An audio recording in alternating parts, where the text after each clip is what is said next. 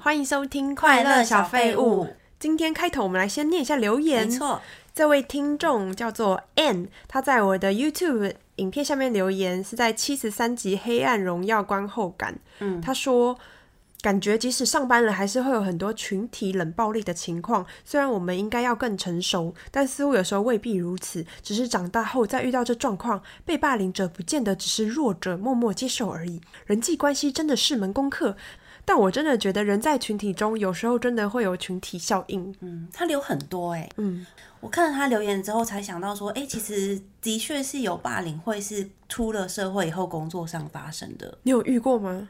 我本身是没有，可是我朋友有遇到过，他是做牙助的，然后因为牙助这个工作环境比较多都是女生嘛，我觉得如果工作环境没有异性，就是都是单一性别的话，好像比较容易遇到这样的问 题。对啊，我之前在服装产业的时候，就都是女生，嗯我就有被一个主管，但他就是 gay 啦，哦就是言语上的霸凌。他怎样霸凌你？他就是因为我是设计师助理，我就常常要缝一些扣子，对他就看到就说：“哎呦，伊莎你很适合当女工哎、 这超级扯的，哦我当时就觉蛮得傻眼的。欸对啊，，然后其他的设计助理在旁边就是也有听到，但大他家们都都没没有有讲啊话，因为他是主管吧。然后还有就是我穿尖头鞋，他就是可能看不懂这个流行，然后就说：“哦，你穿你阿嬷的鞋子哦。”我觉得这个讲话有必要这样过就是分很吗？贱啊！对啊，就是那个人那个环境让我对于台湾的服装产业整个就是彻底的灰心。那他对你才这样，还是他对其他同事也会？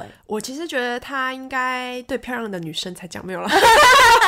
我觉得他可能因为我是新人，我在里面是最新的，哦菜鸟也许对，因为他个性就是这么嘴贱，所以他一定也有对其他人讲过。嗯但是其他生存下来的那些小助理们都有经验了，彼此都会有一些竞争意识，嗯就是也不会来帮你这样子。哦，所以其实那时候你不算是遇到同才之间的霸凌，但是同才之间感情也没好哪里去。，嗯对，不会很好哎、就是大家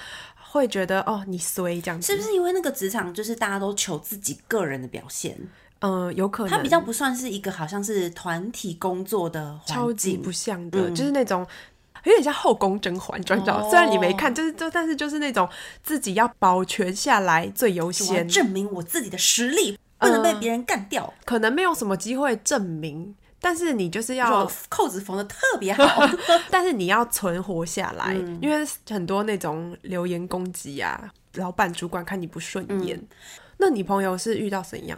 我朋友是当时他也是算是新人，加入这个 新的牙医诊所的时候，里面已经有四五个牙助，他们是已经做一阵子，所以他们自己本身已经是朋友，嗯然后他们可能会中午就说，哎、要不要去吃饭，就自己去。哎、吃饭真的是一个伪霸凌。哎、我觉得很奇怪，因为如果是我自己的职场有新人，我们都会问要不要一起去吃饭，稍就微算。稍微照顾他一对下。对，就算不问他，也会稍微跟他讲说我们这附近哪里可以去吃东西，对嗯不对？但是当时他遇到的状况是没有人会跟他讲，好像就是他好像是一个透明人。啊哎、我懂那感觉。一开始新进公司的时候会很焦虑，然后会觉得等一下要吃饭了怎么办？我跟你讲，这种时候大家第一天上班记得准备带便当。带便当，我是这样想。可是我跟你说，这有一个不好的可能性，就是嗯你第一天上班来带便当的话，你很有可能失去跟同事打成一片的机会。所以这有下策的，你先带了便当放在冰箱，然后如果你的同事是好人，说，哎、我们去吃便当，然后你就跟着去，马上假装自己没有带便当，没错， 给自己一个后路可 退。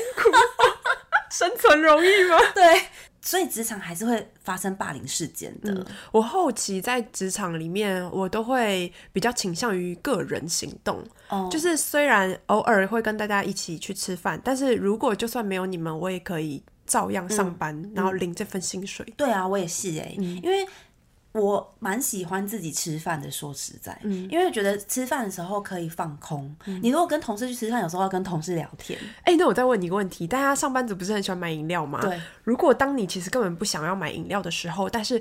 整群的人都去买，你会买吗？我会说，我今天不想喝。哦，可是如果今天同事他们只差一杯就免运，我就会点。哦，对啊，对啊。对但是这种嗯通常不是这种情况，而且是。每一次中午去吃晚饭，他们都要去买一杯。哦然后我本来就不是很喜欢喝这种的人，我就是会跟着他们去去一次这样子，然后之后我就直接就回，因为你自己也无合对啊，嗯我就直接解散这样。然后可是当下会有一种说啊，如果我这时候跟他们一起去的话，在这个团体里面会更融洽。 如果我也是饮料同号的话， 我真心觉得。其实不是所有人都这么爱喝饮料，对啊但是很可能是因为说大家都去了啊，怎么里面可能也有小主管哦、啊，你知道那个小主管如果去的话，就是啊一起啊，就这样感情比较好，你这之后在职场更顺利之类的。有可能呢、因为我觉得这有点像是职场 social，对啊，就就很像是那种要应酬的感觉。没错只是你们喝的是饮料，不是酒。 对，哎就有高糖分。 但我就是很做我自己，我就直接自己先回办公室。我觉得其实如果真的不想买的话，就自己先回办公室 OK 啊。对啊，所以导致我后来离职以后，也没有人继续跟我联络。其实因为也是你在那边没有做太久啦，的确啊，但是我觉得我做再久，跟大家可能都没有办法这么哦好。对，因为他们是就是像这种习惯啊，然后也会私底下一起出去玩。但我在公司，我就是会希望保有我自己个人一点，就是我不想要，我就不会特别去搜修。哦嗯，所以我觉得感情上面可能很难 很 close，、哦，对不对？嗯，也要遇到跟你志同道合的同事，你才会想要多花时间去嗯做工作以外的相处。对，对啊，应该只是因为那个职场刚好同事就是没什么话好聊的。所以说霸凌这种，只要是人类，可能都还是会有的。对，所以像我那个朋友，他真的没做多久就走了，因为我觉得如果你遇到这样子的状况啊，不管你是在念书还是你在工作，如果这个环境让你很不适应，或者是觉得很不舒服的话，就直接离开。我觉得不要哎真的耶勉强自己。真的耶，我觉得活到像我们现在的年纪，还有工作经验以后，就会觉得以前那些忍耐都是没必要对，的。没有必要，因为其实外面的工作很很多多、啊、哦，你一生当中就是工作的时间占人生非常久，没错你找到你真的喜欢和适合的工作才是最重要的。对，所以如果真的有听众遇到这样的事情的话，就是非常鼓励你马上离开这个环 境。真的，不要浪费时没间。错，这位 M 听众，他同样在另外一集回复了优宇推荐的剧，没错，而且这部是一个恐怖片， 《极恶》嗯这部片，他回说谢谢推荐，立马上 YouTube 租下片子，线上马上看。你那时候还问我说，YouTube 没有在租骗子对的，啊，哎、我真的不知 道，真的很过时哎、我真的是非常的没有跟上时 代。 因为 YouTube 现在也有付费看一些电影，对啊，它是怎样付费，然后你可能两个小时内要看完这种的吗？对类似，哦对有限 OK，时间的。好，我真的不知道，然后很感谢这个 N 给我鼓励，因为我一度很怀疑自己，就是推荐那么多恐怖片，真的有人喜欢听 吗？我们是不是一直打击你说我不会 看的、啊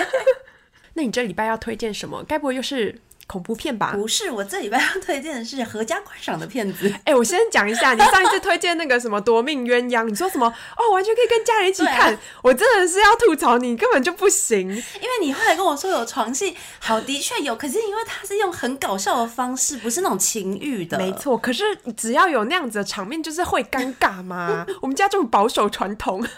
你知道，我跟我爸还有我妈一起看，好像一对男女他们在床上想要干嘛对，然后男女主角就在床底下对，然后他们就在上面形容说：“哇，你这个身材好辣！”然后怎样怎样，然后我就觉得很尴尬啊。真的很好笑哎、我知道很好笑，但是只要跟爸爸妈妈一起看，就是尴尬无限。好啦，我偷偷看到我爸就是快转掉那个地方。 哦，你当然会长了。 对。哦，好吧，那还是提醒一下我们的听众，就是他可能有稍微几 段为尴尬，所以还是最好自己看。好，那你要推荐的是？我这里面要推荐一部美剧，叫做《异类感觉就很像异形什么的》。。对啊，可是它不是，它是那种青春校园剧。它的男主角是在讲一个十八岁的自闭症少年，整个剧情是围绕着这个少年跟他身边周遭，比如说他爸爸妈妈、他妹妹、他的老师、心理咨商师、他的朋友跟他的女朋友之间的故事。他有女朋友哦，对他有人生胜利组哦。我跟你说，这一部美剧总共有四季。它第一季的主轴就是在讲这个自闭症的少年，他想要交女朋友。哦，交到的过程哦，对，这一部就是非常轻松有趣，他会用很诙谐的方式，但是他在探讨很多我觉得非常有意义的内容，而且他每一集都才二十几分钟、三十分钟，就是很短。我跟你说，我两个礼拜都看完四季，这么好看因为，太好看，我就是一直非常想要看下去。而且它里面如果有带到稍微有一点比较沉重的议题，它都会用很轻松、很快速的方式带过，就是你不会觉得好像看的心情会不好。是不是有点像《非常律师》的感觉呢？对我跟你说，我就是想到《非常律师》。《非常律师》里面的主角他喜欢金鱼，对不对？嗯，他们其实都有。同样的自闭症、罹患这样子的症状的小孩，他们有一个特色，就是会针对一个自己喜欢的东西花非常多时间研究，然后很拘泥，很投入，对，非常投入。异类的男主角他喜欢的是企鹅，嗯，所以他会非常的研究企鹅，他不管是在人生中发生的任何事，他都会用企鹅的生活来比喻。诶，我很好奇，是不是这样子的人都会对于海洋生物会特别喜欢啊？我不知道哎、欸，因为我没有研究，但刚好这两部都是，对不对？而且《非常律师》里面，你记得吗？有一个更严重的角色，然后他也是喜欢企鹅啊。对，但是他喜欢的是卡通的企鹅， 那 也是海洋生物嘛。我觉得看这一部啊，让我最有感触的地方是。这个男主角的妈妈，她是一个非常非常有保护欲的母亲， 控制欲很强。对，控制欲非常强。也许她自己个性本来就这样，然后加上她儿子是自闭症嘛，所以她会觉得我有义务要规划你的人生，嗯、就是你以后想要做什么，我都要把你想好。其实我觉得这样子的人设是很合理的，因为如果我是。他的话，我一定也会觉得我小孩很需要被保护，才可以生活。对，但是。事实证明，其实有的时候这样子的过度保护呢，不一定是对这样子的小孩有好处。第一季他在讲男主角想交女朋友，他就是跟自己的心理咨商师说到这件事情，然后他的心理咨商师呢就有跟他的妈妈说，我来猜一下，他妈妈是不是说你少在那边想交什么女朋友了？对，而且他妈妈非常不能谅解为什么心理咨商师要鼓励他儿子去做这件事情，嗯、因为他是比较好笑的一部片嘛，他就是演一段我觉得很有趣，是他妈妈就很紧张，但是还要故作镇定的去找那个心理咨商师，他就很想要跟心理咨商师说，你不应该鼓励我。儿子去交女朋友，但是呢，心理咨商师就用很多那种非常合理的方式去建议他说，其实他们虽然有罹患自闭症，但他们也是会想要有一般的社交生活啊。那我们人可能长到青春期，我们就是会对异性有兴趣嘛，这是一件非常正常的事。然后我们应该让他就是正常自然的发展就好，不要去阻止他。然后他妈妈就想说，可是你能够保证他以后不会心碎吗？嗯、如果他谈恋爱，他被甩了。他要怎么办？嗯、因为他小时候可能看过很多他儿子遇到不顺心的事就抓狂，嗯、然后一直撞墙壁，或者是可能很多异常的行为，他很害怕他儿子又在受伤。但是那个心理咨障师就跟他说，那就让他去体会这样心碎的感觉，嗯、因为这是我们人生必经的一个过程。可是一个很正常的感受。可是我可以稍微理解他妈妈的担心、欸，对啊，因为他可能知道他儿子面对负面情绪会更激烈的表现，所以他会觉得我儿子没有办法承受这么大的伤痛。没错，对，好难哦、喔，很难。所以我觉得这一部看完啊，会觉得还是不要生小孩好了。父母亲很伟大，然后有这样子特殊状况小孩的爸妈又更了不起。真 的，而且他们要学会超多事情。他们不仅要学会怎么保护他们，还要在他们准备好的时候放手。嗯，因为其实这个小孩他是有能力做得到的。他事实证明，他最后也交到了一个女朋友，虽然过程很好笑啦。我觉得放手是最难的，放手超难。嗯，对。像这样子有特殊状况小孩的家庭，其实如果他有一个兄弟姐妹的话，这个兄弟姐妹很容易被忽视。哦，他有一个妹妹，嗯、这个妹妹她的。兴趣就是跑田径，而且他也表现的非常好，所以他因为成绩很好的关系，就被很好的学校相中，就说要给他奖学金让他去念。他们一起吃饭的时候呢，他就跟他爸妈讲这件事情，这本来应该要是一件很值得开心的事嘛，但他妈妈就面有难色的说：“哦哦，你表现的这么好，我很替你开心，可是如果你去别的学校念书了，那你哥哥要怎么办？”嗯，因为他会觉得他哥哥是一个特殊状况的小孩，他需要一个手足在学校里面帮他看着他才放。放心，嗯，然后这时候她妹妹男朋友就说：“你们有两个小孩，可是你们做出来的事情跟你们说的话，好像你们只有一个小孩一样。”哎、欸，我很好奇，这种话是外国人才讲得出来吗？还是因为它是电 影？我觉得外国人可能会说、欸：“哎，你说当下吗？”对啊，因为她男朋友真的觉得。很生气，因为他很替自己的女朋友开心，这是一件很荣耀的事。但他妈妈竟然这么犹豫。可是我们亚洲人是不可能在那个 moment 讲这种话的，因为他跟他爸妈之间的相处都是叫他爸妈名字，所以果然是文化差异，对不对？啊、因为像我们可能跟彼此爸妈见面，一定是叫叔叔阿姨嘛。对， 你不会叫我爸妈本名吧？超怪的。对啊，哦，他们都这叫真的全是名啊。文化不同哎、对才会觉得比较平等的状况下，我可以表达出我的意见。对，没错，嗯，像我们亚洲这种长幼尊卑不可可能能的，更何况是跟自己女朋友、男朋友的爸 妈，对啊，也会觉得说哦，那是你家的事，我不应该介入。对啊，这部里面呢、很多温暖的地方。男主角他是有自闭症的情况下，他对很多人讲话都很直接，所以他有时候说的各种台词都会伤到人。比如说，你穿这件衣服好丑，但是他都不觉得说他这些话很坏， 对。可是他相对的，他在鼓励别人的时候，他也可以很直接，对，非常直接鼓励他妹妹后面。有发现他其实是一个双性恋，那他又有一点自我认同的障碍，他觉得他不知道怎么去启齿这件事情。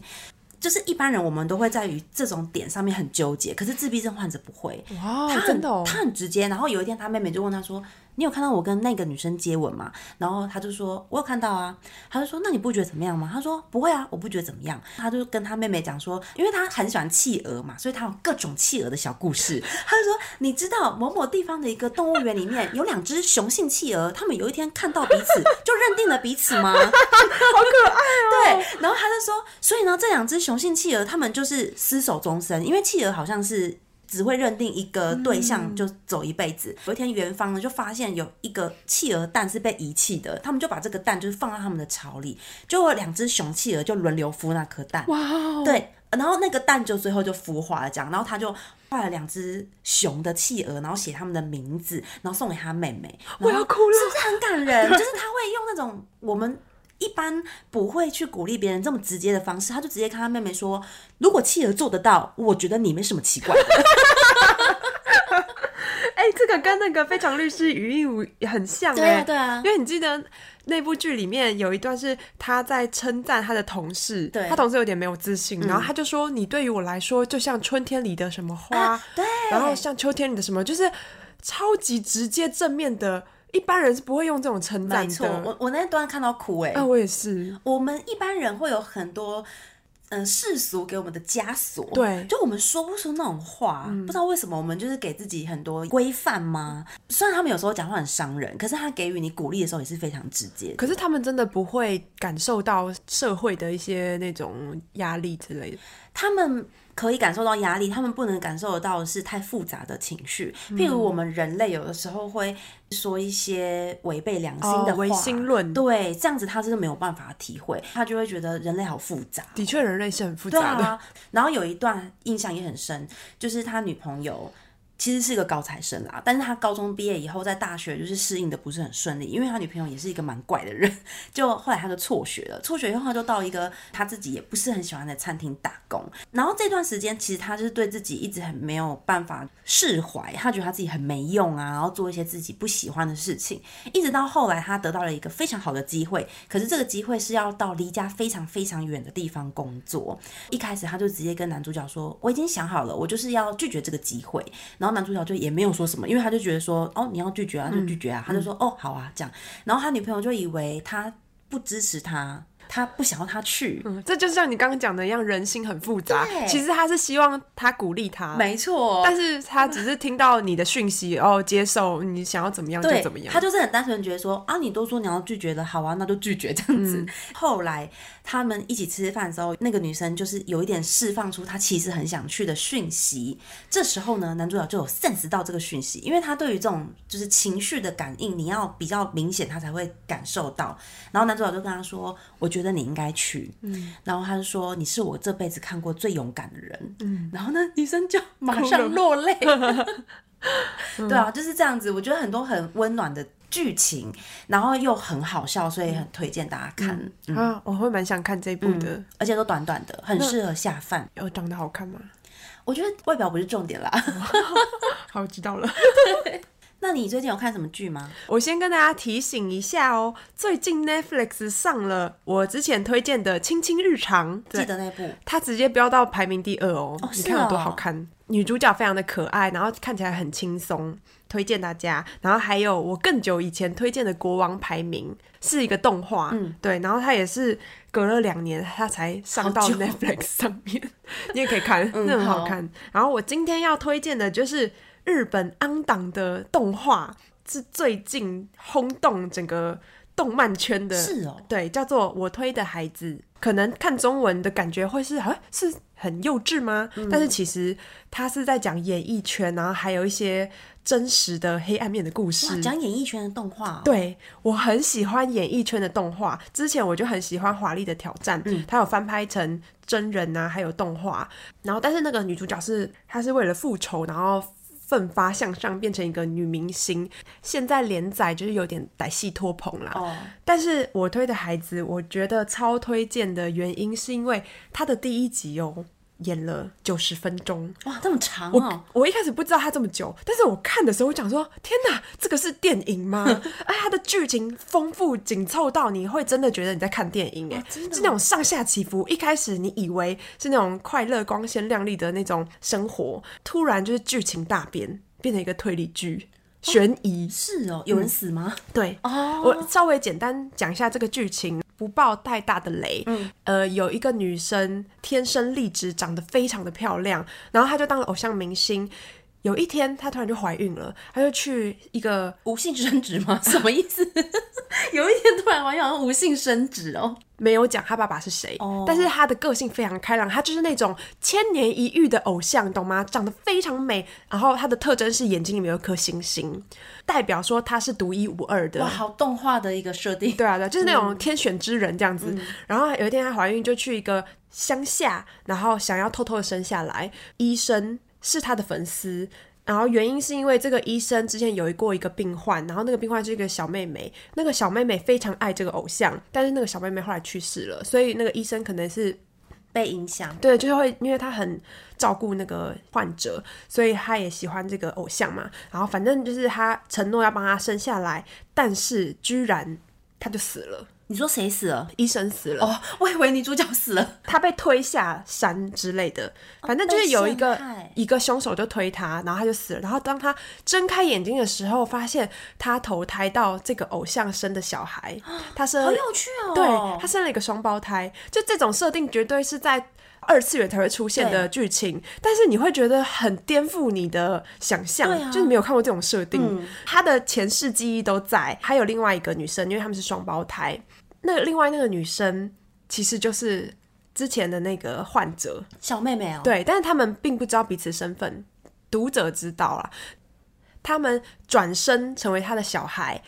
也长得很可爱、很漂亮。我就觉得哇，这个女生就是偶像美到，我觉得她必须要由桥本环奈来演 出，而且她的头发是蓝色的，不知道为什么二次元的那种超级美少女头发都要是蓝色的，有吗？ 有，因为可能你看的很对我少，看得很少我就觉得这是什么奇怪的设可定。是水星头发也是 蓝色的真的耶，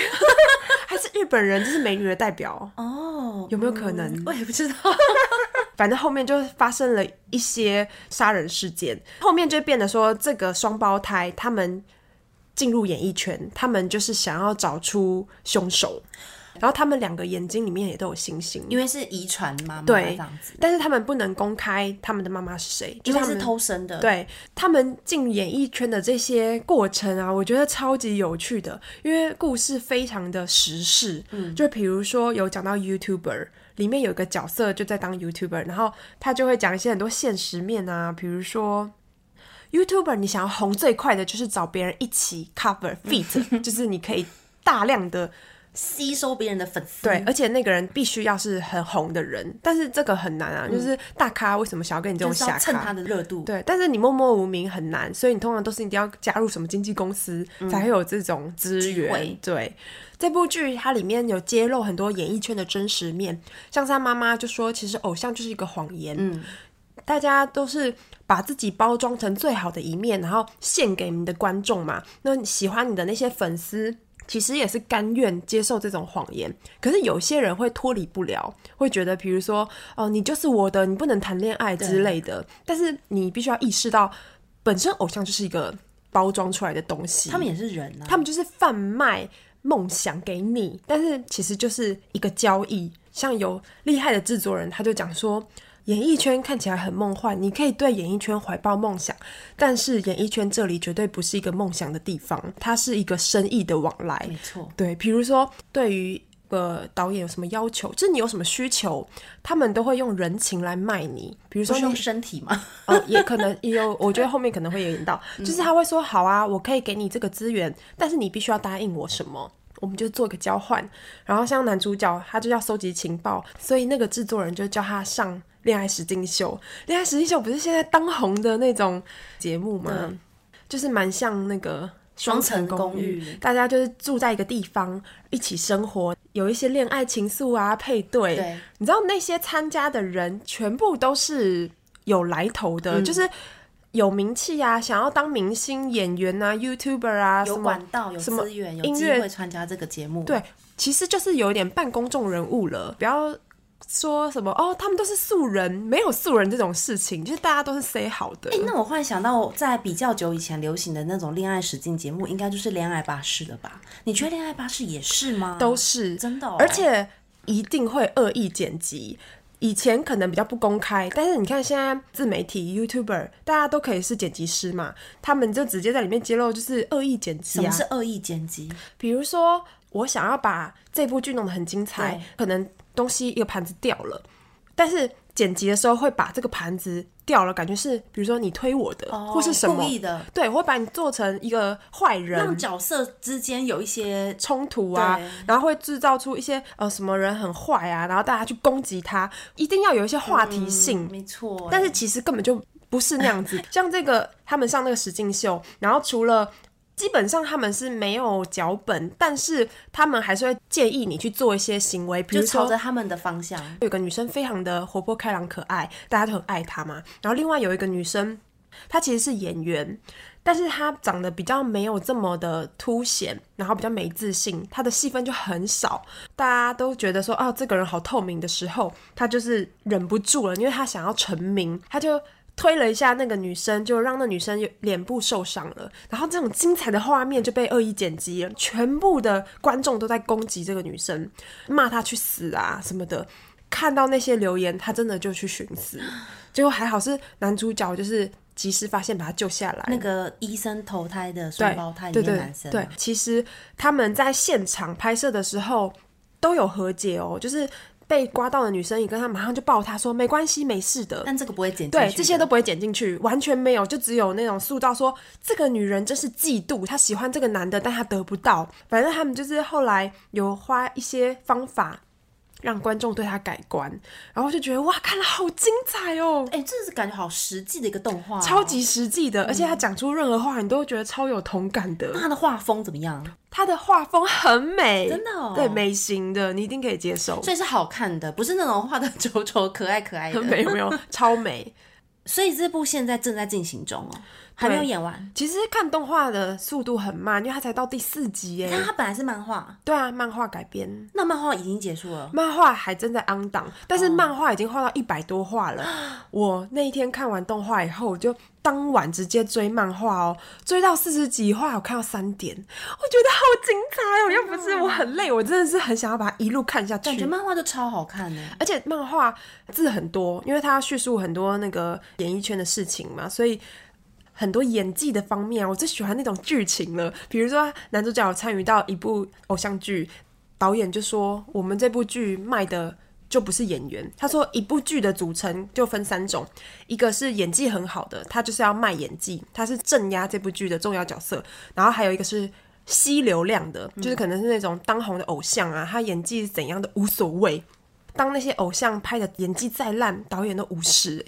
就是觉得说，嗯，因为反正这不是重点。对，反正你有在就好，你有出现就嗯他们不需要 OK 了演技对，里面也有讲到说，那种漫画改编成连续剧，那个作者到现场整个崩溃，就是、哦，因为跟他想的不一样，跟他原本的那个初始完全不一对样，。或是改编成舞台剧，他们就讲说舞台剧的难处在哪里？为什么会被大家说的会恶改、魔改成这个样子？跟原作差太多。比如说舞台剧，你要有观众的那种效果，就比如说嗯，YouTube 剪辑。之前蔡阿刚好像有分享过，说什么十秒他就会放一个爆点之类的，就是你要掌握观众不会看腻，他要在这个地方就是好理解或者什么的，三十分钟内表现出整个剧情，所以你这一定要跟动。作者的眼里看就会觉得你怎么把我的角色弄成这个样子，嗯，非常好看，而且非常实际耶。嗯对啊，所以现在 Netflix 上面看得到，对，就是昂档中，大家等不及的话，非常推荐看漫画。那你这礼拜又是介绍了一个日本的动画，嗯，其实你才刚从日本玩回来吧？没错，我今天要跟大家分享我这趟日本旅行。对你总共去几天？我是十五天，但是我的班机是晚去早回，等于是十三天。那这十三天你都待在东京吗？第一周在东京参加我朋友的婚礼，然后第二周我就去坐请台列车。我这些都有拍 vlog，在我的 ISA 的 YouTube 影片上面，大家可以去看。嗯，我搭请台列车就坐到最终站，在高松，是香川县。四国，对，回程东京的时候，就是经过关西，然后我就会到一个叫做姬路市的地方。嗯，这个行程其实你有帮我非常大一部分。 哦对， 因为一开始你要去的时候，你就一直很苦恼于不知道怎么安 排。我是一个非常没有计划能力的人，就是不知道怎么安排这种很盛大的行程，这很盛大，很盛大啊，很难。就是你要规划你要搭哪一班，然后你要怎么去，怎么回来，那个路线对我来说好困难。 所以我觉得我这次能够一个人成功搭上那个请台列车，我真的是。我人生一个很大的突破对，我也觉得你很棒我。我去法国也是一个很大的突破，就自己去比利时一日来回。但对是啊这一次是要去外面住，更独立的嗯而且练你习。还住了两三天哦。对我就是离开东京去了五天，嗯高松待了两天，我又在基路市又待了两三天，再回东京。嗯，那现在来讲一下，就是距离你上一次去东京隔了多久？四年。那你觉得有变化吗？ 哎、其实我的记忆有点停留在十年前。 为什么四年的时候你反而都不记得？十年前那个时候，我是在留学，对是在生活，但是四年前去，可能就是像旅行，就一下下，短短的对，有点不是很有记忆深刻。主要有一个就是交通卡、西瓜卡嘛，现在已经可以用那个 Apple Pay，就绑在手机里面。我觉得这好方便哦。对啊，因为我不知道为什么台湾好像只有部分手机可以耶，Apple 是不行的台耶。湾没有，没错，Apple 不行。对啊，你不能绑悠游卡，对我这个之前就觉得为什么不为什么行？不行？台湾就是一个科技不发达的地方，这是真 的。可是我们有很多地方科技很发达，你知道吗？好，譬如说，之前我的日本朋友有惊叹过我们的便利商店里面的那个 iPhone，就是你可以用那台机器做很多可事。是你知道吗？更科技的是，你不用去那个用那台机器，你只要在手机上面可以解决一切，不是更科技吗？哦，没有。可是我是说，在便利商店你可以做很多东西，因为有很多事是你手机没有办法做嗯啊。那就是便利商店科技，像在大陆，你手机什么都可以做，付款啊，然后什么车票啊，就是什么可是都我可以。觉得中国有一个例外，是因为中国的那个线上支付之所以会这么流行，而且他们发展的很快，就很早就比很多国家都更早开始使用，是因为他们流通的钱币有很多假的。反正就每个国家可能有一些因应自己当地文化社会的问题，所以去发展一些解决方式嘛。像台湾，我觉得可能就是不知道为什么便利商店非常的高级，韩国你如果去路边摊都可以刷卡，可是台湾路边摊没有人在理你啊，嗯哦对啊就是因为那个手续费太高了，而且他们根本不想要去用银行的那个爽卡机，因为那嗯个卡机它还要付银行租赁的钱，所以就是可能每个地方都有自己的特色。然后我觉得日本的现在就是交通卡可以用手机，超方便，嗯，这个也是我朋友告诉我的，所以我想说这应该也没有很新。有可能呢、对啊，把你的手机当成随卡，不用把嗯很它快就嗯开机、或是按它亮，什么都不用。哦你说你直放接过靠去近它哦对啊，就是你把手机当成那张卡，不用点开，不用也不用输入密码。超级方便，真的欸耶而且你去便利商店都直接扫你的手机，哎，你不用在那边再找说啊我的那个会员在哪里。哦，所以你西瓜卡你可以多储值一点，哦但是它的储值只能线上。对我们来说，我就直接刷我的卡，对就信是用绑卡我的信用卡。可是它现在好像只能用 JCB 跟 Master，哦，对，好像不可能有用分 Visa 哦。哎、我觉得很奇怪，为什么日本不能用 Visa？我觉得 Visa 不是最就是通用国际的一张卡吗所以你不觉得很每一个国家它有它方便的地方，但也有很不方便的地方，就是为什么要这样呢？对，因为像你这次去日本，我就是有请你帮我带一个我在网络上面要买的东西回来。我一开始就是刷我的 Visa 卡，他就一直说我刷卡失败，然后他就觉得很暴怒，就抓我老公的 Master，然后他也说刷卡失败。结果我后来借了我朋友的 JCB 才刷过。啊，一定要在 CB 对哦啊。，然后我就觉得什么？为什么日本那么落太后？难了为什么不能吧刷 Visa？哎、这 c b 是不是比较少啊？我没有哦对啊 JCB 我也没有卡欸可是我朋友说什么常去日本玩就会想办。 所以它就是一个特别的 卡。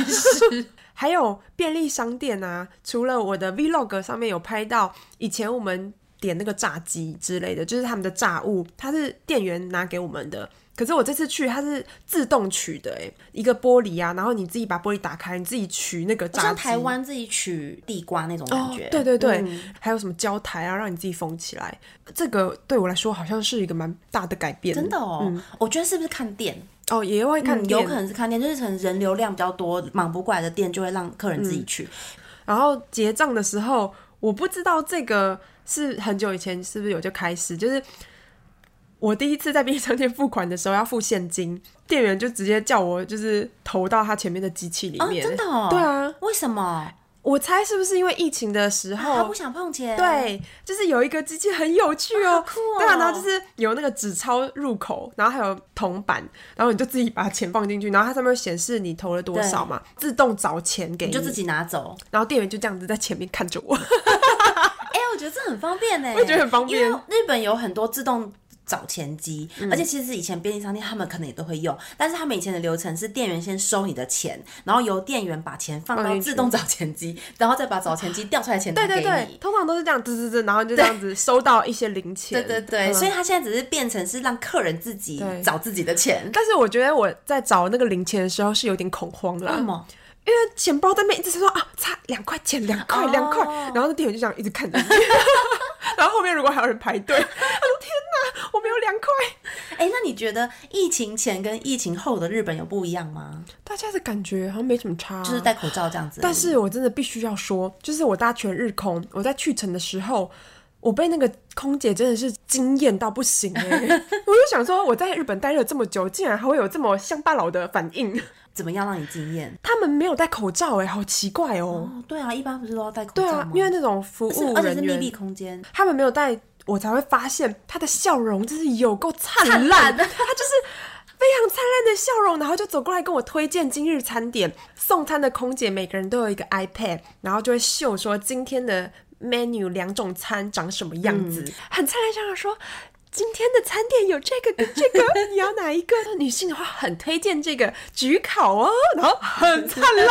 我怎么被 他哎、震 好惊可到惜，？你不能拍他的脸、哦。对呀、让我觉得我真的要去日本了，这就是日本的服务吗？我也有那种疫情一结束就马上去日本朋友，他们跟我说日本。现在的服务业没有像以前一样这么周到了、哎、我觉得好像还好，不过我这次有去四国，还有关西嘛，不是比较起来，关东的人就比较冷漠吗？我去四国买衣服的时候，我就觉得那个店员感觉比较亲切，哦就是比较随性一点。嗯，因为东京的店员都会比较制式，，对，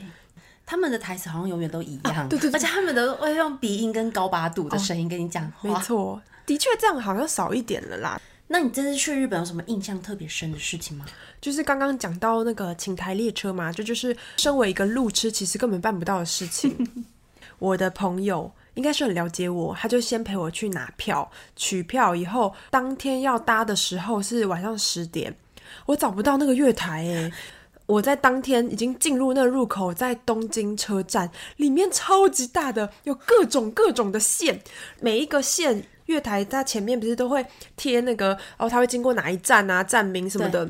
我完全找不到我这请台列车的要去哪里搭、它没有贴没有提示。然后我就去问那个站员，然后你知道东京车站的站员有够冷漠 的，而且你是要去那种专门是有专人服务的地方哦，然后还要排队。他就说你就到第四月台去，然后我到第四月台看前面那个站名嗯也没写对，也没有写，就是那个站可能就是他就是没有再去请台列车任何的一个点，就会充满怀疑嘛。然后我就走到那个月台上面，就会有那个跑马灯对。才要告诉你说下一班车是几点来，才会看到有一个写请台列车，然后十点。嗯，我提早一个小时去哦，在那边迷路了半小时。 还好你有提早去哎、对啊因为东京车站真的超级大、超级复杂的。我日本朋友也跟我说，东京车站连日本人都会迷路对。啊，哎、我日本朋友这样讲对啊啊哎、真的是会迷路哎、我总共问了两个人，然后他们都跟我说，哼，还十点还很早，你太早来了， 在那边鄙视我。嗤之以鼻对啊，我上了那个请台列车以后，提心吊胆。它有分很多车厢嘛，进到一个房间，以为我成功了，然后就突然听到有人敲门，就说啊，这个房间是我的， 就是我进到别人的房啊，间。你是号码没有对是不是？我有点看不太懂那个号码要怎么看， 反正我的车厢搞错了，但是房的号码是对的。嗯我发现我做错了以后，我就看了一下我的车厢。跟我当下的车厢距离大概七个车厢，哇塞，对啊啊那你要拖着行李走那么远、哦而且你知道那个车子里面是有很多楼梯的，不仅有好几道门，很难走。当下我真的是做了很对的决定，我走了几间车厢以后，我就决定不行这样子，然后我就出车、走那个嗯因月为你台。还有时间嘛，对不对？对。啊，可是很可怕哎、对如果你在外面车子走了，你就再见。可是真的这种时候，如果还有时间，绝对走外面是更快的。对啊对啊，走里面就是卡东卡对啊西的。，然后我就走了七个车厢哎、超级我觉得远你错的的很。离谱哎！ 你一开始到底是怎么看车票 的？我就没有看那个车厢，我看不太懂啊。必须想跟大家分享一下，就是我觉得日本新干线或者是像你这次搭那种请台列车这种特殊的车子啊，他们的票都有够复杂哎、有两张哎，对，因为他们会有一个什么基本料金，然后再加一个什么特级料金，又再加一个什么有的没的房间，他们为什么要这样卖票？对对啊，我觉得很难哎、就是我意思是说，会有人买，比如说假设三种组合好了、a B、C，会有人买只有 A 跟 C 而没有 B 的吗？嗯对啊如果没有的话，他为什么不 A、B、C 就是一套呢？我跟你讲，他给我票的时候给我三张，一张是收据，另外两张，然后他跟我说你进去的时候两张要一起放。我觉得真的是很复杂、欸。我跟你说，为什么他要两张哦？因为我出站的时候两张一起放，对不对？对他就吐出来一张给我，嗯结果我走一走，发现又有一个。出站的地方，对哦然后我就再放进去那张，所以等于是它有两个关卡，可是为什么？那他第一次这个闸门如果是否这一 A 种车票，他为什么不叫你放 A 种就好？它要他一为什么要起放两，张？它要就是很莫让名你其对， 如果有听众可以解惑的话，拜托告诉我们，哪有我人真的可难以解惑？我理也真的无法理解。要身为一个外国人，我觉得真的是太困难了。因为如果少买一个怎么办？对啊，少买你就坐不了那个车哎、嗯，真的，真的很难。说到车子，我想到中间有个周末，我的朋友他要陪我一起去猫咪旅馆，所以我们就从东京坐车到神奈川县，但是那个地方比较偏僻一点，嗯，竟然要搭两个小时的车、哎，的新干线哦，电车。哦，电车但电车比较慢啦。对啊，中间换车的时候，他就问我说：“这个电车就是有 green l i s h 就是绿色车嗯哦对，他厢，们还有分这对，个。然后我从来都不知道这种东西，就是那个绿色的车厢车票是要在月台上面买的，对有机器。对，而且要在那个绿色车厢的，就是售票口才能买嗯哦，的售票机器才对能买哦。然后我就问他说这是什么，然后他就说你如果买了这个绿色车厢的票的话，你就会有位置；但是如果你没买的话，人很多，你可能就没有位置，就要站着。然后我那个朋友她就是一个很爽快的个性的女生，她就说我都可以哦，她就问我说要买吗？然后我就想说哦，既然她就是觉得可以买的话，就试试看。买了以后，我们进去那个位置哦，你知道她的那个感应票在头顶上哎、嗯，怎么感应啊？就是它头顶上有灯号，对哦就是本来是红色的，然后你就要拿那个票在你的头顶上面感应，然后它的灯就会变成绿色的。代表这位置是你的。对，然后你就坐下来，等于他们检查车票的时候就会看那个灯，他说哦，绿色，你坐着你就 OK。所以那个感应是说，就是像逼一下这样的概念哦。他没有声音，他就是感应那张票。我想说，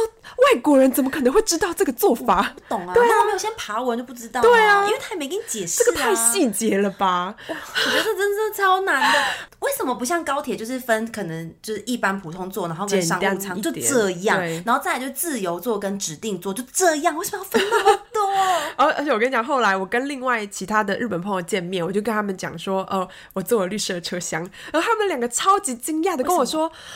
你知道绿色车厢就是坐了的话，表示你是大人了，哦，真的吗？意思就是说你一有经般。济能力才会做对吗，？一般日本人不会特别去坐绿色车厢，可是那那个价差很大吗？好像差八百块日币，很便宜对啊耶，。我那个很爽快的朋友就跟我说，嗯，只有八百块很蛮便宜的。对啊然后他可能是少数，因为我那个朋友蛮就是奇特的，然后一般其他的日本女生就是非常的惊讶，我竟然来日本坐绿色车 厢。为什么？如果是两个小时的车程，我绝对是要买位置的、啊，而且才八百块日币耶。对啊，可是他们就会觉得，通常都会有位置，然后会坐绿色车厢的通常都是商务人士，哦就是你一定想要从头做到尾的，你要在车上工用作，电脑对，所以才会特别去做这个。好奇对怪啊哦、然后我懂了，其就他是有点像那个高铁的自由座，它也是这一个车厢里面都是自由座，所以你坐了，你就是从头坐到尾。但是差别是高铁的那种指定座，你可以一开始在贩卖机就可以买到，对呀但是这种 是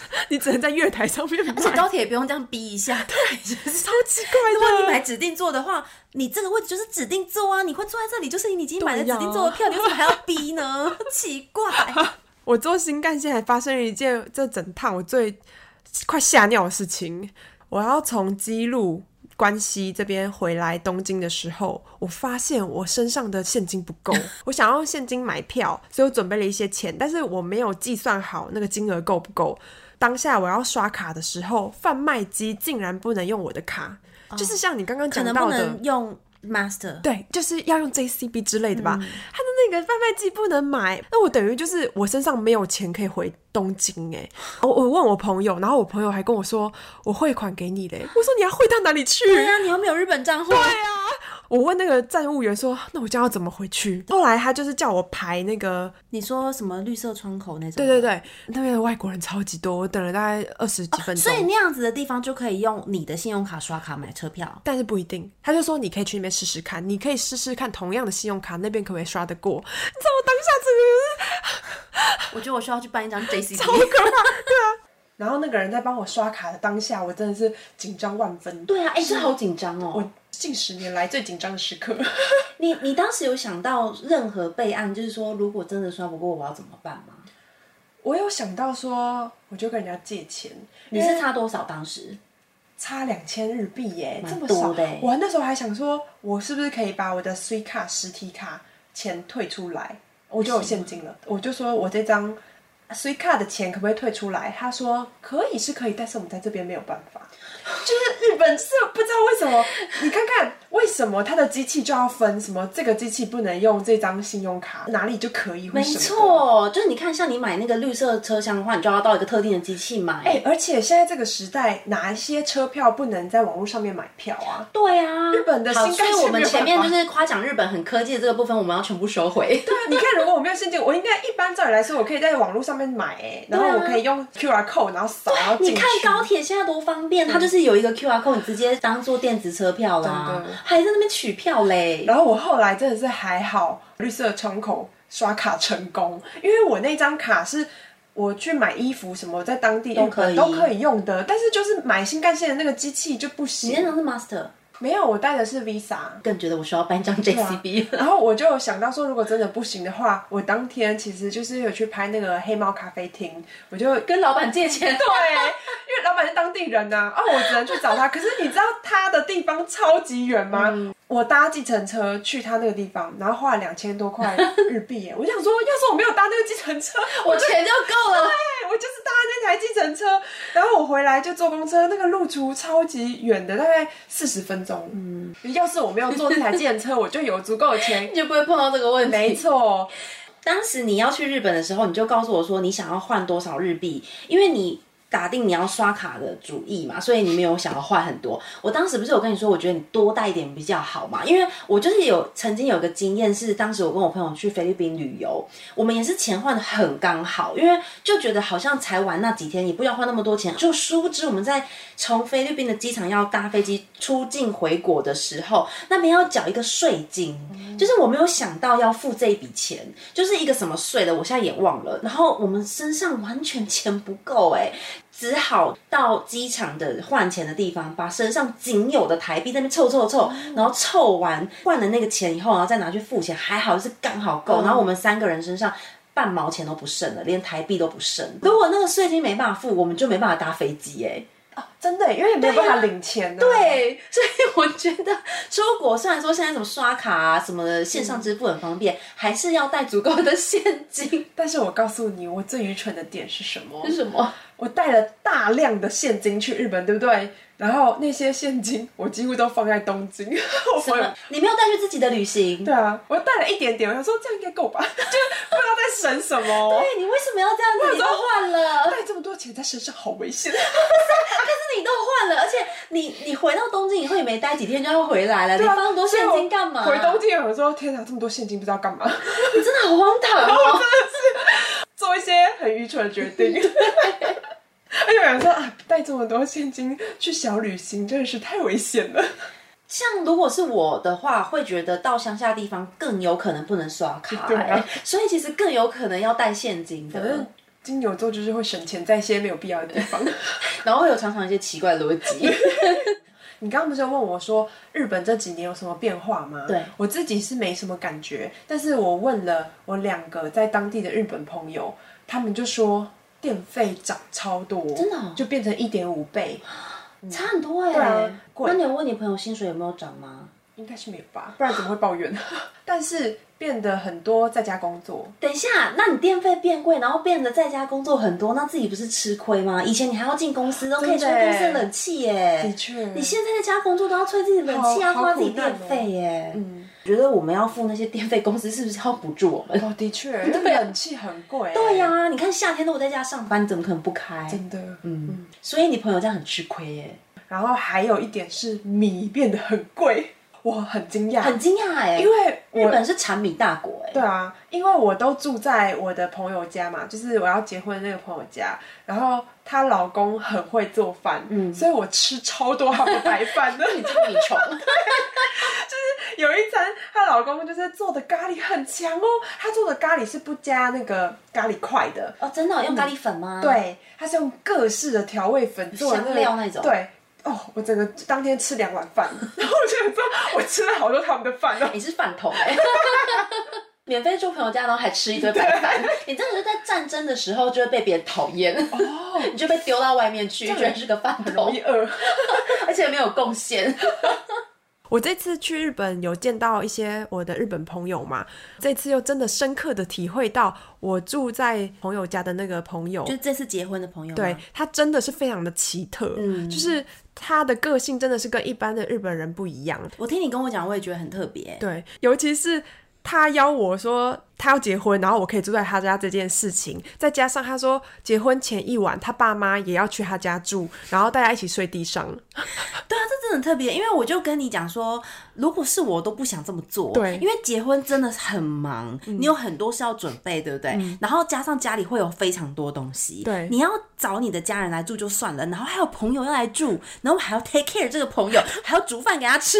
但是你那时候就是有跟我说，他怎么会愿意答应啊？如果我的朋友要来，你还要准备什么新的枕头啊、什么床垫、什么什么给我，你觉得很麻其实烦。人家来住很麻烦。但是我告诉你，我的朋友就是随便到一个，我都是很惊讶。我已经是身为一个很随便的人哦。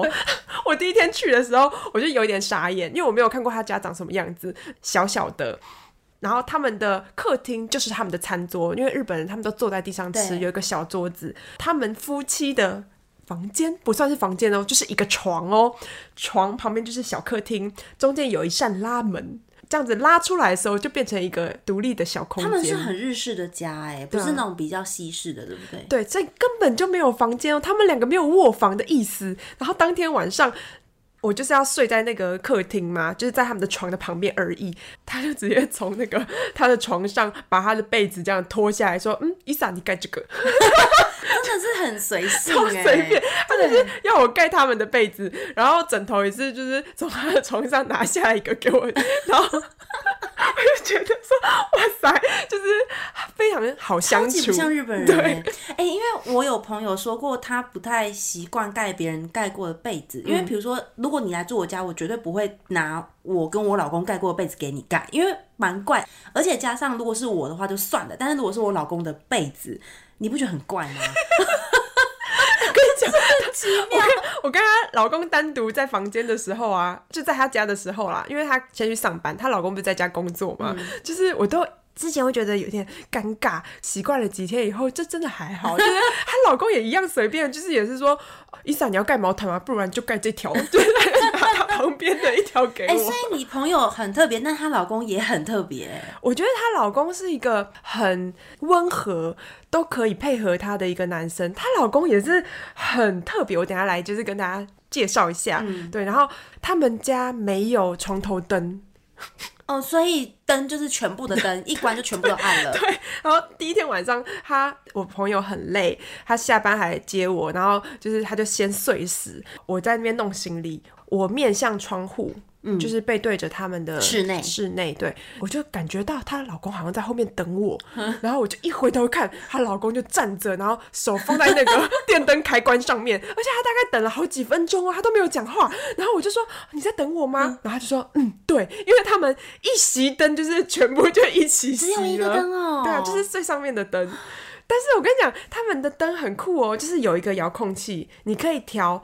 光的颜色，白灯或者是黄橘灯灯，对嗯，然后还有强弱，就是用那个很像呃冷气的遥控器一样这样调。我后来就学聪明以后，我就调到最暗，嗯就是如果我还要稍微再用东西的话。但是第一天的时候，他们就直接这样熄灯，然后那个拉门，我就说这是不是要拉上去？她老公就说哦不用，我们平常都没有全部关起来。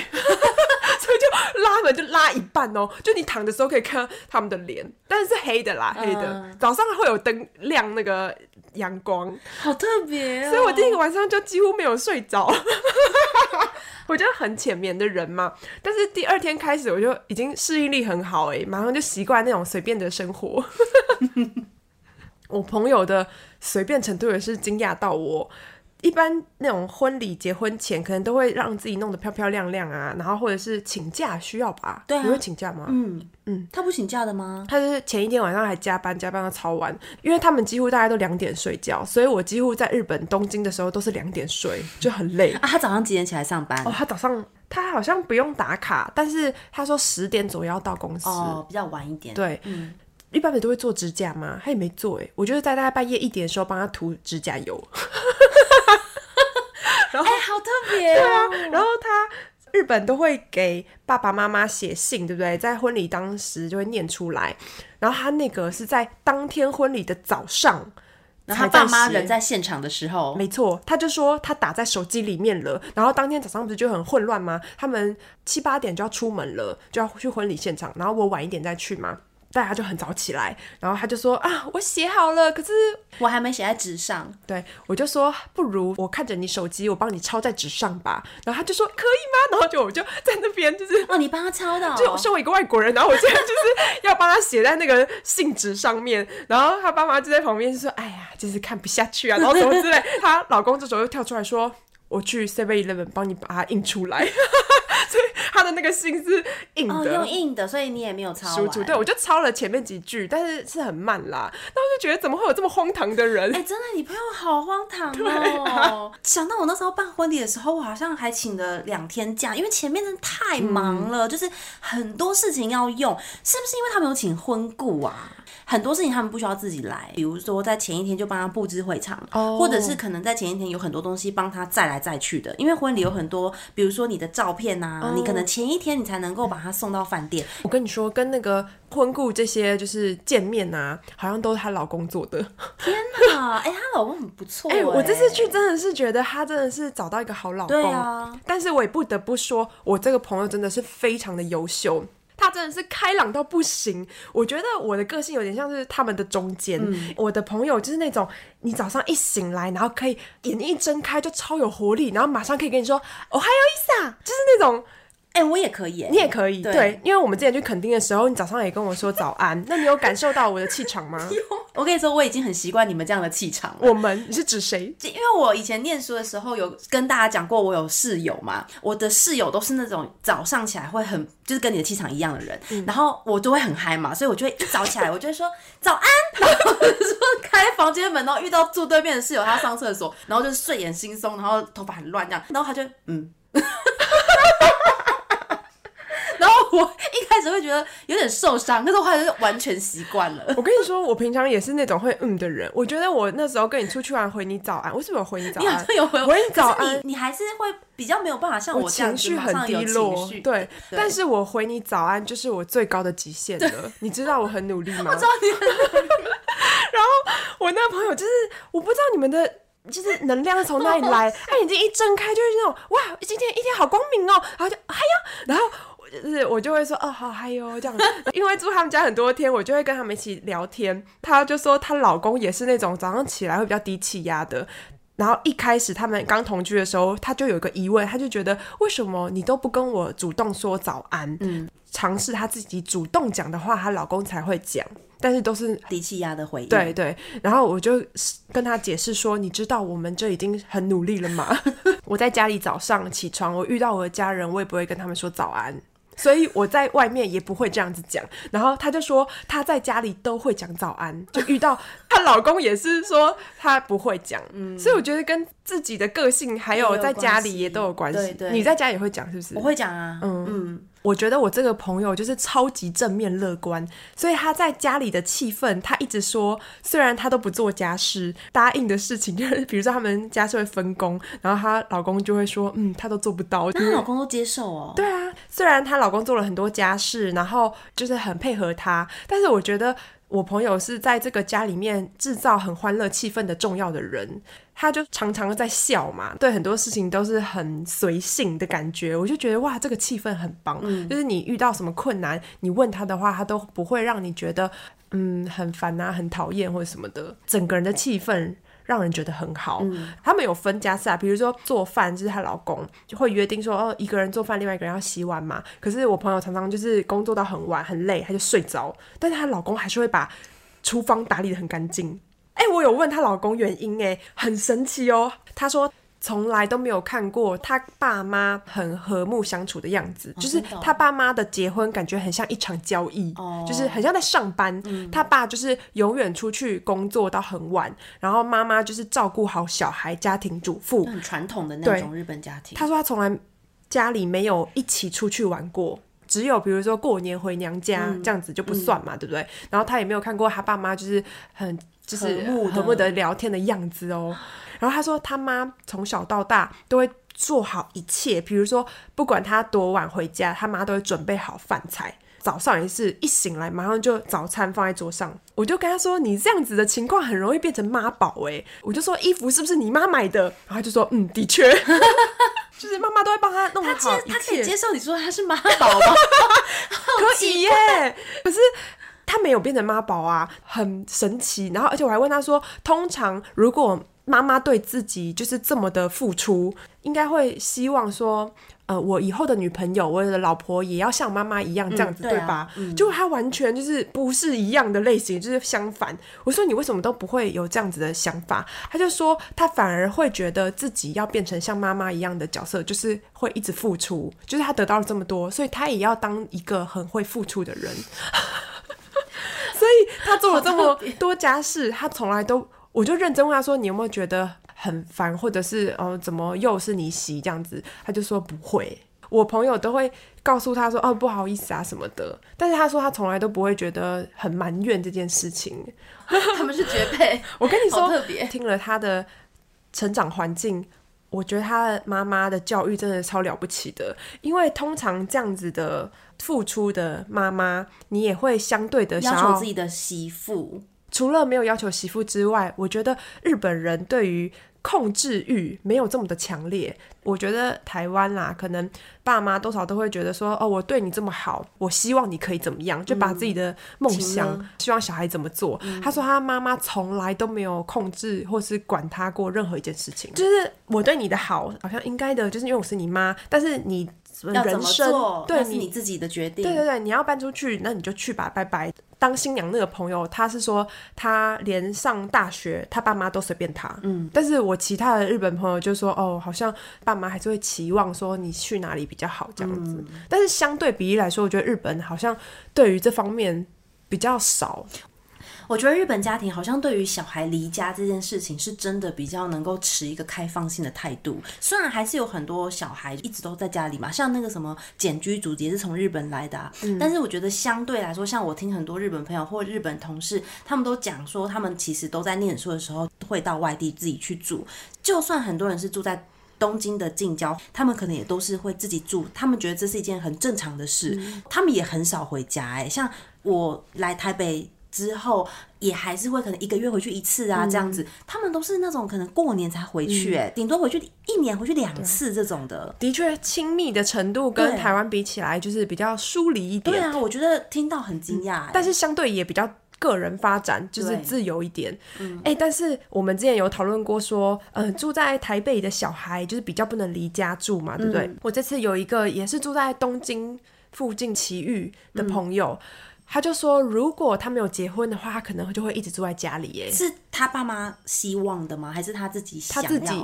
他自己会这样子想要做，哦、对啊，，所以所以还是看人。还是要看地区，因为比如说就是住在东京哦了，啊，你的工作也是在东京，那你何必要去外面住但？是我有东京的近郊啦，不是说最市区的地方，但是他就是很早就去东京住，就是学校附近、念书方便，嗯然后工作也就是很顺理成章的继续住在外哦面这样子。如果小时候就出去住的话，比如说学生时代，嗯对那就会很继习续惯吧的，，对啊。对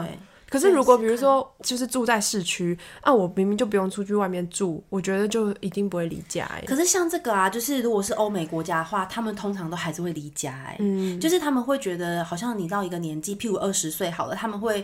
认为你是一个独立的个体，你应该有一个自己的生活理念这他样子，们的那种应该个又人更主义啦更